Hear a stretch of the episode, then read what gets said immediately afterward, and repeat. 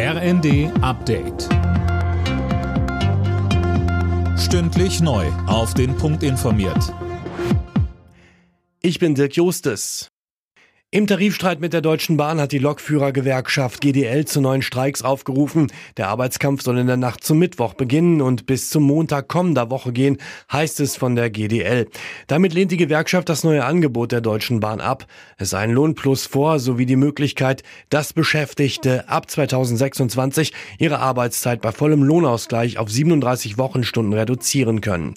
Die GDL fordert eine 35-Stunden-Woche.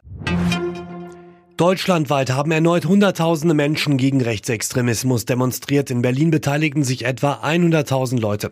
Genauso viele waren es laut Polizei in München. Die Veranstalter sprechen sogar von 250.000. Die Demo wurde dort aus Sicherheitsgründen abgebrochen.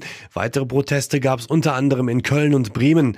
Bundespräsident Steinmeier sagt in einer Videobotschaft zu den Demos. Sie alle haben eines gemeinsam. Sie stehen jetzt auf gegen Menschenfeindlichkeit und Rechtsextremismus.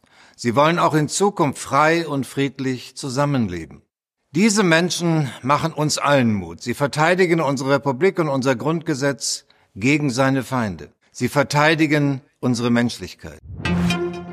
Im Streit um das Kindergeld hat SPD-Chef Klingbeil die Pläne von Finanzminister Lindner kritisiert.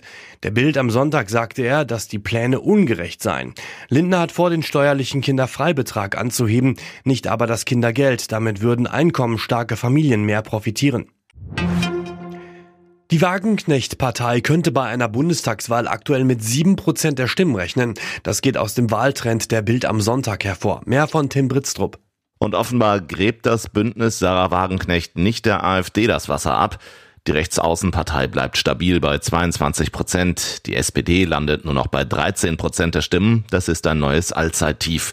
Die Grünen liegen gleich auf. Die FDP kommt auf 5 Prozent. Stärkste Kraft bleibt die Union mit 30 Prozent. Überraschungsniederlage für Bayern München in der Bundesliga. Der Rekordmeister verlor sein Heimspiel gegen Bremen mit 0 zu 1. Außerdem siegte Augsburg 2 zu 1 in Mönchengladbach. Alle Nachrichten auf rnd.de